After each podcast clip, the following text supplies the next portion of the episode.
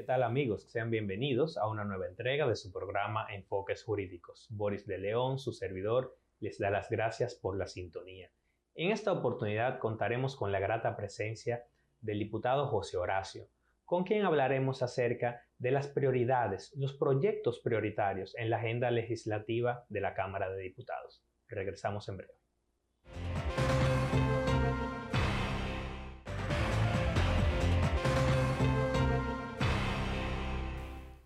Bien, amigos, estamos de vuelta en su programa Enfoques Jurídicos. Bienvenido, José Horacio.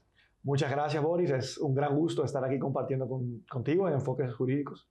José Horacio, para nosotros es un placer tenerte y la verdad que enhorabuena, porque podemos hablar de algunos aspectos, algunos proyectos prioritarios en la agenda del Congreso Nacional a propósito del el recién inicio de la legislatura ordinaria del 2022.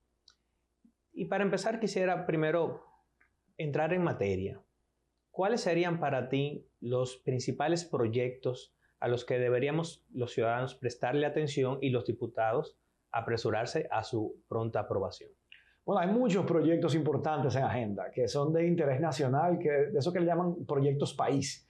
Bueno, uno de ellos es el tan ventilado, cacareado y eh, controversial Código Penal, que, no pudo ser aprobado en la legislatura pasada, a pesar de que se pensó que ya el consenso se había logrado, que la Comisión Bicameral había rendido un informe y que existía la mayoría necesaria para ser aprobado.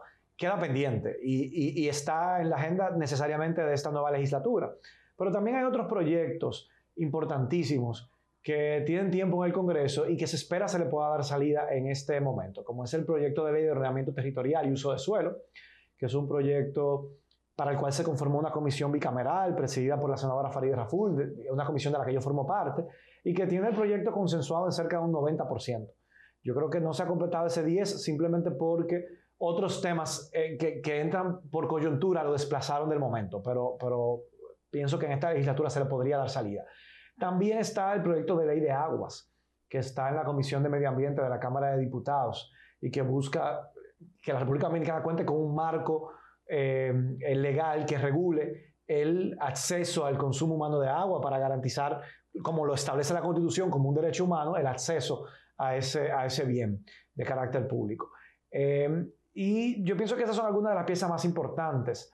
Eh, siempre llegan otros proyectos que son producto de la coyuntura específica del momento, como por ejemplo, recién esta semana que concluye se estuvo conociendo en, la, en el hemiciclo un proyecto de ley enviado por el Poder Ejecutivo para llevar a tasa cero el arancel de determinados unos 67 productos de la canasta básica familiar y son proyectos que son muy coyunturales, muy del momento. Es una ley transitoria de seis meses y que busca tratar de encontrar una solución al problema del aumento de los precios de los alimentos. Y a veces estos temas, digamos, coyunturales, entonces ralentiza el conocimiento de otros proyectos que tienen pues largos periodos discutiéndose. Y esto nos lleva a preguntarnos un poco más sobre el tema del Código Penal. Recién iniciado el año, vimos que se generó una situación donde incluso tú renunciaste a la comisión que se había designado para estudiar el código sobre la base de una situación de que se había introducido un nuevo proyecto y quedaba poco tiempo para su estudio. Mm. Yo quisiera que nos explicaras un poco qué fue lo que pasó y también que te adentraras a elaborar sobre cuál es el procedimiento ordinario que debe seguir un proyecto de ley, tomando en cuenta pues la gran cantidad de proyectos que se han llevado a la opinión pública. Sabemos que el presidente de la República en su último discurso incluso se refirió a proyectos importantes como el de los fideicomisos públicos, como el de contrataciones públicas, incluso el proyecto de ley que reorganiza el sector de los hidrocarburos, pero a veces uno no sabe cuáles son las particularidades que tiene que agotar a nivel de procedimiento estas iniciativas para que efectivamente se puedan aprobar. Es una pregunta interesantísima e importante para conocer la, dinámica legislativa desde el interior eh, del Congreso Nacional. Y el mismo ejemplo del Código Penal sirve, si uno hace el recuento de cómo ha sido el proceso, para poder ilustrar esa dinámica. Te lo cuento, pero antes de eso, no quiero dejar de mencionar también que la pregunta anterior me faltó responder, la ley de extinción de dominio. Esa es una ley también eh, que yo creo que es importante, que el país está esperando y que independientemente del contenido final que resulte aprobado, eh, eh, que es importante que, sirva como, una ley que cuente con garras para poder servir como desincentivo para quienes quieran cometer actos ilícitos de enriquecimiento eh, y como herramienta también para recuperar dinero, dinero robado o mal habido, obtenido de manera ilegítima. Entonces no quería dejar de mencionar ese proyecto también. Con el Código Penal, mira, te cuento, cuando el este cuatrenio comenzó, en agosto del 2020, fue depositado un proyecto de Código Penal eh, por el presidente Alfredo Pacheco. Él tomó lo que él mismo contó, la, la última versión que había sido ya aprobada en la Cámara y que como sabemos eh, al final se cayó producto de una declaratoria de inconstitucionalidad por un tema procedimental, cuando él era presidente Danilo Medina. Y entonces él introduce ese proyecto. ¿Cuál es, cuando un proyecto se deposita, el primer paso es que tiene que ser colocado en la agenda. Porque mientras no se ha colocado en la agenda, es como si no existiera. Está depositado, pero no corre o inicia ningún plazo ni se trabaja se coloca en la agenda. Una vez se coloca en la agenda, el, trámite ordinario lo que manda es a que sea enviado a una comisión que lo estudie. Se envió en este caso a la Comisión de Justicia de la Cámara de Diputados, que por, es la comisión que le tocaría, que le toca estudiarlo por reglamento de la Cámara. Entonces la comisión tiene un plazo reglamentario de 30 días para rendir un informe, pero 30 eh, días resulta insuficiente para un proyecto tan extenso, tan denso, profundo como lo es el código. Ese proyecto tiene más de 400 artículos y requiere más tiempo para ser discutido. La Comisión de Justicia al final se tomó más tiempo de lo originalmente previsto y tuvo cerca de nueve meses para rendir un informe y logró rendir un informe. Eh, donde se alcanzó un consenso, se votó la pieza y se, entonces cuando la Comisión de Justicia rinde el informe, ese proyecto va al Pleno de los Diputados. Y en el Pleno se conoce en una primera lectura y luego se tiene que conocer en una segunda lectura. En ese caso, en primera lectura fue aprobado, fue enviado nuevamente a comisión porque surgieron temas que salieron a la luz pública como señalados que, constituirían un retroceso. Recuerdo el tema de la corrupción y específicamente que se decía que había un delito de corrupción que, podía, que se bajaba de dos a tres años. Entonces eso se corrigió. entonces, pero cuando eh, antes, o sea, se aprobó en primera lectura y se envió nuevamente a comisión para corregir algunos temas que habían salido y entonces se modifican otros artículos más, vuelve de nuevo al Pleno de los Diputados y se aprueba en segunda lectura. Ya esa versión entonces pasa al Senado de la República.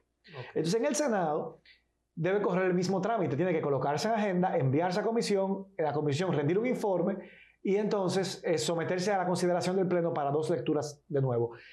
Lo que pasó fue que cuando el Senado lo recibió en julio del 2020, le quedaba un mes para hacer todo ese trámite y le terminó perimiendo en el Senado. ¿Por qué? Porque todo proyecto tiene una vida de dos legislaturas. Cada legislatura tiene 150 días. Entonces, como ya concluía la legislatura en julio del 2020, el Senado nada más tuvo un mes para hacer lo que nosotros tuvimos nueve meses para hacer, entonces le perimió. En ese momento, cuando inicia la nueva legislatura, el 16 de agosto del 2021, entonces lo que se decide es para que no se repita la historia de que la Cámara aprueba una versión que el Senado eh, no tiene tiempo de conocerla, se decide conformar una comisión bicameral. Y se conforma en agosto del 2021 una comisión bicameral. Y esa comisión bicameral hace su trabajo. En noviembre, me parece, del 2021, rinde un informe. Fíjate que en esta ocasión, en tres meses, pudimos rendir un informe en la comisión bicameral. Y entonces, como el proyecto, ¿qué pasa? El proyecto que se introdujo en agosto del 2021, luego de que había perimido, se, se reintrodujeron tres versiones. Una por el Senado, que era la misma que se había aprobado en la Cámara de Diputados, y se introdujeron dos versiones por la Cámara de Diputados nuevas de código, mm. con diferencias puntuales. En el caso nuestro, por ejemplo, yo deposité una nueva versión que incluía las observaciones que había hecho la Procuraduría General de la República, que había hecho una serie de observaciones que yo creo que permitían mejorar el contenido del código. Entonces nosotros la acogimos y la depositamos. Entre otros aspectos, eh, sobre todo en materia de derechos humanos, que el código había dejado fuera la versión que se había aprobado y nosotros lo incorporábamos. Entonces, esas tres versiones, en la comisión bicameral las fusiona y aprueba un informe. El Senado aprueba el informe, aprueba el, proyecto en primera, segunda lectura y lo envía a la Cámara de Diputados. Cuando llega a la Cámara, ya no tiene que ir nuevamente a comisión porque pasó por una comisión bicameral. ¿Qué pasa? Solamente el proceso de las lecturas. Solamente directo se lee. Entonces se lee el informe, se lee el proyecto y cuando se somete a votación, el presidente somete a votación el informe. Esa es la práctica normal. Se somete primero el informe y luego el proyecto con su informe. El informe no alcanzó la mayoría calificada para ser aprobado. Y eso fue, en esa sesión, eso fue una sorpresa. Nadie se lo estaba esperando. Entonces, el informe, al no tener los votos necesarios, fue rechazado por el Pleno. Y el presidente levanta la sesión. Eso fue a mediados de diciembre. Entonces el presidente dijo, bueno, ya, doy, eh, esa fue la famosa frase que él dijo, ya yo no brego más con código, que dijo el presidente Pacheco. Sin embargo, parece que en Navidad pudo como eh, sopesarlo, reflexionarlo y demás. Entonces, se da por descartado ese código porque el informe había sido rechazado. Y entonces el diputado Rogelio Genao deposita una nueva versión de código. Él dice que era la misma que se había rechazado, pero que él le cambiaba como cuatro artículos. Y entonces el mismo día se deposita, el mismo día se coloca en agenda y el mismo día se manda a una comisión especial por 24 horas. Para que, para que rinda un informe para el otro día. Menos de 24 horas, porque la comisión es, fue un día que había sesión y la sesión se acabó a las 3 de la tarde. Y convocaron a la comisión a las 4 de la tarde para rendir un informe para el otro día, una sesión a las 10 de la mañana. Por lo tanto, eran menos de 24 horas. Claro, materialmente. Entonces, yo me designan en esa comisión. Eh, salimos a las 3 y media de la sesión, estábamos convocados para las 4. Y cuando llego a las 4, se plantea un procedimiento. Y el procedimiento que se plantea era de únicamente eh, eh, abocarnos a ver los cambios que el proponente decía que había introducido al código y yo solicité la palabra para pedir que yo entendía que como se trataba de un código nuevo, nosotros teníamos que leerlo completo. Que nosotros no podíamos decir, bueno, el proponente dice que solamente le cambió eso. Oye, y no, es, no quiere decir que yo crea que Rogelio va a decir mentira ni nada, pero nuestro trabajo como diputado es revisar la pieza completa porque ahí podrían haber otros cambios que nosotros no conocemos. Y la única forma de saberlo es leyéndolo y comparándolo. Una lectura que nos permite también ir comparando. Y entonces se aprobó, a mí en ese momento no me dieron la palabra, se aprobó el, el, a pesar de que la solicité, Alexi no me vio, se aprobó el, el, procedimiento de solamente discutir los cuatro puntos que estaban planteándose que eran nuevos. Y entonces yo me levanté y dije, no, yo no voy a, prepararme a validar un código que ni siquiera se va a leer. Claro. Simplemente dando por válido que, que, la pieza es igual. Pero hay experiencias en el pasado, de, de, veces que se decían el mismo código y tenía un cambio, tenía un artículo de menos o un artículo de más. Claro. Eso pasó con el Código Procesal Penal, un artículo que justamente buscaba eh, que habilitaba, le daba legitimidad a cualquier persona a poder incoar querellas contra funcionarios públicos por corrupción. Y ese artículo, en uno de los trámites que se hizo del Código Procesal Penal, se desapareció. Y yo me acuerdo que en ese momento era diputada Minuta Vares Mirabal y dijo, aquí se perdió un artículo y lo denunció. Y entonces después quisieron someterla a un juicio disciplinario por ella denunciar que se había desaparecido un artículo que no se había votado eliminar y que se había eliminado. Y que los engañaron a los diputados diciéndole que era la misma versión y no era la misma, tenía ese artículo de menos. Entonces yo con esa experiencia dije, no, yo, yo, si, no se va a leer, pues yo renuncio a la comisión. Y entonces eso fue lo que pasó. Sin embargo, al otro día se rinde el informe y se presenta al pleno el informe, pero el informe nada más tenía los cuatro artículos que se habían modificado. Y exigen varios diputados, creo que entre ellos estaba eh, Tobías Crespo, que pidió que se diga, mira, tengo un código nuevo, hay que leerlo de nuevo. Claro. Pero leer un código de 420 artículos se toma dos sesiones. Entonces ese día no se pudo someter a aprobación. Finalmente cuando se concluye la lectura e inician los debates, em, hubo uno de los bloques que pidió que fuera aplazado y dejado sobre la mesa y se aprobó dejar sobre la mesa. La nueva legislatura inició el 27 de febrero y ahí está el código tranquilito, esperando, esperando entonces que se reviva. Muy bien, muy bien. Amigos, vamos a ir a una breve pausa comercial y enseguida regresamos con más.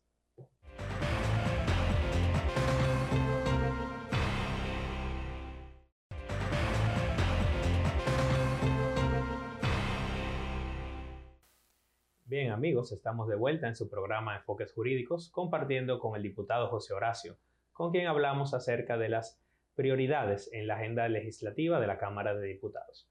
José Horacio, en el segmento anterior puntualizabas anecdóticamente cómo fue todo el trajín de la discusión del Código Penal y por qué todavía lo tenemos como un proyecto pendiente. Y esto me hace preguntarte, con relación al proyecto de ley relativo a la extinción de dominio, ¿qué es lo que ha pasado con este proyecto que ha generado discusiones a lo interno de la Cámara eh, en un, digamos que, en un sentido incluso peyorativo entre algunos legisladores? Ha habido un problema entre eh, el presidente de la Cámara de Diputados y el senador de la provincia de Santo Domingo, que de alguna manera tiene que ver con esta iniciativa.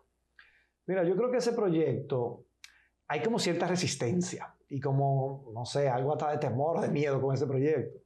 Y te lo digo porque ese proyecto se había aprobado en el cuatrenio anterior, incluso en la última legislatura del cuatrenio anterior, eh, por el Senado de la República. Y entonces, automáticamente cuando el Senado lo aprueba, eso debe ser enviado a la Cámara de Diputados.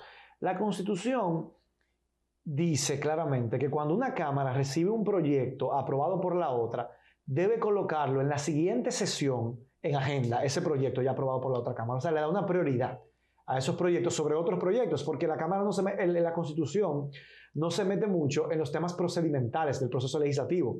Eso está regulado por los reglamentos. Está más, más detallado en los reglamentos. Sin embargo, ese detalle sí lo dice la Constitución. Es una obligación constitucional. Cuando yo llego a mi primera legislatura como diputado, ese es un proyecto que era de interés mío y cuando investigo veo que ya se había aprobado en el cuatro anterior, que estaba vigente, que no había perimido y que estaba en la Cámara y no se había colocado en agenda. Y yo era miembro de la Comisión Coordinadora como vocero de Alianza País. Los voceros somos miembros de la Comisión Coordinadora y la Comisión Coordinadora es la que define la agenda de cada semana del Pleno. Entonces yo en esa Comisión Coordinadora eh, hice un, un momento el llamado de que, ah, mira, este proyecto vino del Senado y, vamos a ponerlo en la agenda. Y como que varios de los colegas que estaban en la comisión coordinadora dijeron, no, no, no, ese proyecto hay que revisarlo bien, eso no es, buen, no un buen momento para colocarlo en la agenda ahora. Y finalmente el proyecto perimió, sin ni siquiera ser colocado en la agenda de la Cámara de Diputados. Y eso viola la Constitución de la República. José Horacio, ¿y, ¿y por qué es este temor? O sea, este proyecto de ley, si pudiésemos explicarle en palabras llanas al, al público, ¿qué es lo que persigue? Porque se ha hablado de que, bueno, que tiene que ver con el combate contra la corrupción, con la mitigación de la impunidad, pero entonces resulta a veces incomprensible para algunos la resistencia o el temor a un proyecto que lo que haría es contribuir al régimen de transparencia en el manejo de los fondos públicos. Exactamente, en esa dirección es que va el proyecto y busca crear un mecanismo legal que facilite el incautamiento de los bienes que, sea, que se hayan obtenido producto de, em, por fuentes ilegítimas, digamos, que puede ser tanto de corrupción administrativa como de otros eh, tipos de actividades eh, ilegítimas. Eh, entonces, el tema más controversial con este proyecto de ley está relacionado con el, aspecto de la retroactividad, porque eh, ahí se, está incorporando una figura que algunos entienden violaría el principio de retroactividad de la ley que está consagrado en la Constitución de la República. Entonces yo creo que eso se tiene que analizar bien. Yo no formo parte de la comisión bicameral que lo está estudiando. Me habría gustado formar parte de esa comisión. Sin embargo, reconozco que voy forzado, o sea que llevo una, una carga de cantidad de comisionados a que pertenezco que quizás no hubiera podido cumplir como hubiera deseado, porque he querido participar como invitado, que puedo hacerlo, y la verdad que veo que cuando quiero hacerlo me choca quizás con otro compromiso de otra comisión, pero no te puedo por eso decir que los detalles de por dónde han ido los debates en el seno de la comisión, porque no soy miembro y no, no he estado participando eh, de, de esos trabajos. Sin embargo, sí sé que las preocupaciones principales giran alrededor del tema de la retroactividad y de que en qué medida se pueda ir hacia atrás, hacia un patrimonio ya adquirido con una ley aprobada luego para poder incautar bienes del, eh, eh, del pasado. Y de todas formas, es parte de, de, la resistencia. Este, este proyecto de todas formas se vincularía con la necesidad de aprobar el Código Penal para tener una pieza penal, eh, o sea, una ley penal. Una ley penal actualizada. Claro. Sí, porque yo creo que ese es uno también de los em, puntos de avance que tiene el proyecto de Código Penal. En materia de lucha contra la corrupción, incorpora nuevos tipos penales que actualmente no están eh, configurados en nuestra, legislación vigente. Y, em, y también penas mayores. Entonces, eh, claro, e, es, ese código penal acompañado de una ley de extinción de dominio, eh, bueno, permitiría tener eh, un tramado jurídico más robusto para poder combatir la corrupción. Sabemos que eso es insuficiente porque vivimos en un país con leyes muy buenas y serios problemas para que esas leyes luego sean aplicadas o sean aplicadas correctamente, pero ese sería un paso de avance para que si hay voluntad política desde el Ministerio Público, la justicia, entonces se pueda perseguir y sancionar la corrupción. Bueno, y a propósito del tema de la justicia, también está pendiente el proyecto de ley de uso de medios digitales en el Poder Judicial. ¿Esto también está sometido a una comisión bicameral o esto está siguiendo el procedimiento? Está en una comisión especial, presidida por el colega diputado Víctor Fadul, que es miembro del Consejo Nacional de la Magistratura y, miembro de la Comisión de Justicia de la Cámara. Él preside esa comisión bicameral, yo sé que, perdón, especial, no es bicameral. Esa comisión hizo vistas públicas y en las vistas públicas se escucharon a los abogados, se escucharon a todos los sectores interesados y me imagino debe rendir un informe pronto. Em, sé que había algunas diferencias, hay cierta resistencia de parte de diferentes asociaciones de abogados del país al tema de la digitalización de los procesos ante la, ante la justicia, ante el Poder Judicial. Sin embargo, yo creo que la solución a esa traba es hacerlos de carácter voluntario, o sea, que las partes puedan elegir. Si ambas partes deciden y están de acuerdo con llevar a cabo un proceso eh, por, vía digital, eh, con la facilidad que ofrecen las plataformas digitales, porque se puede así. Ahora, si una de las partes entiende que no, que prefiere hacerlo presencial, que se le pueda dar esa opción. Y yo creo que eso ya sería un gran paso de avance. Sobre todo yo entiendo que en materia, por ejemplo, penal, sí hay que tener más cuidado para resguardar los derechos constitucionales al tema de la legítima defensa. Pero en materia civil y comercial, en materia eh, incluso laboral, eh, que la mayoría de las pruebas, tú lo, tú lo sabes, son, son documentales, eh, son escritas, se facilita el, el, uso de, de, los, de, las herramientas digitales. ojalá en esta, en esta legislatura se pueda rendir ese informe y el país pueda contar, porque es un mandato del Tribunal Constitucional a través de una sentencia del Tribunal Constitucional, que para poder continuar con esas audiencias virtuales tiene que haber una base legal y eso está pendiente. Muy bien. José Horacio, con relación a los proyectos que mencionabas al inicio del programa, mencionaste el proyecto de ordenamiento territorial, mencionaste el proyecto de ley de aguas. ¿Cómo valoras estas iniciativas de frente a, digamos, los retos que tenemos hoy día como nación ante la situación de la inflación y de la posible recesión económica mundial eh, que podría, digamos que, acentuarse durante este año como un vestigio del tema de la pandemia y también la, el conflicto armado entre Rusia y Ucrania. Yo creo que son proyectos importantísimos que a esta altura debieron haber estado aprobados.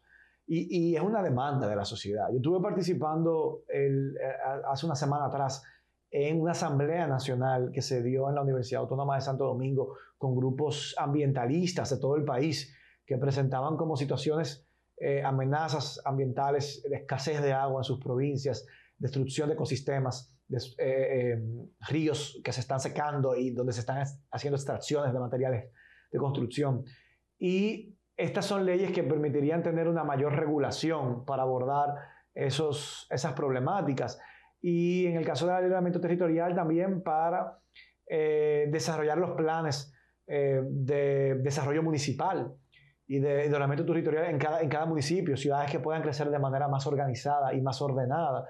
Eh, porque nosotros tenemos ciudades que han crecido y, la misma ciudad de Santo Domingo es un ejemplo, con muy poca planificación, con muy poca organización y hoy estamos viviendo las consecuencias de eso. Pérdida de espacios públicos, caos en el tránsito y en el tráfico y entonces eh, eh, eso es en parte por la ausencia de un marco legal que aborde esos temas. Entonces yo creo que, que no nos podemos dilatar más.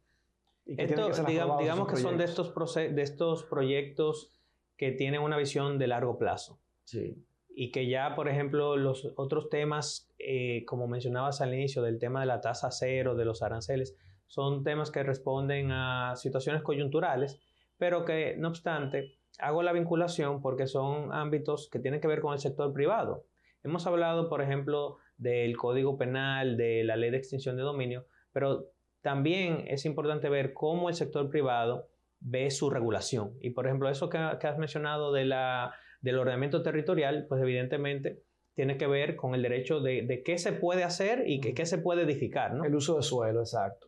Que, o sea, eso te determina cuáles son el territorio urbano, el territorio urbanizable y el territorio rural. Y cada uno de esos tiene su propia regulación. Eh, propia de los propósitos. Entonces no todo el mundo puede hacer lo que quiera, aunque sea propietario de un terreno, hacer lo que quiera con él. Eso corresponde a un marco eh, y a un fin social para regular la vida de la sociedad. Y la propia constitución manda a, esa regulación, incluso cuando desarrolla el derecho, el derecho a la propiedad. Y eh, bueno, hay países que están muy avanzados, eso entra dentro de la esfera del derecho administrativo. Y hay países que están muy avanzados en esa materia, como es el caso, por ejemplo, de la legislación española, que yo creo que ha servido de alguna manera de referencia para el proyecto que, que se está estudiando en, dentro del Congreso Nacional. Muy bien. José Horacio, hemos llegado al final del programa. Muchísimas gracias. Esperamos contar contigo en una próxima ocasión. Y amigos, hasta una próxima entrega de su programa Enfoques Jurídicos.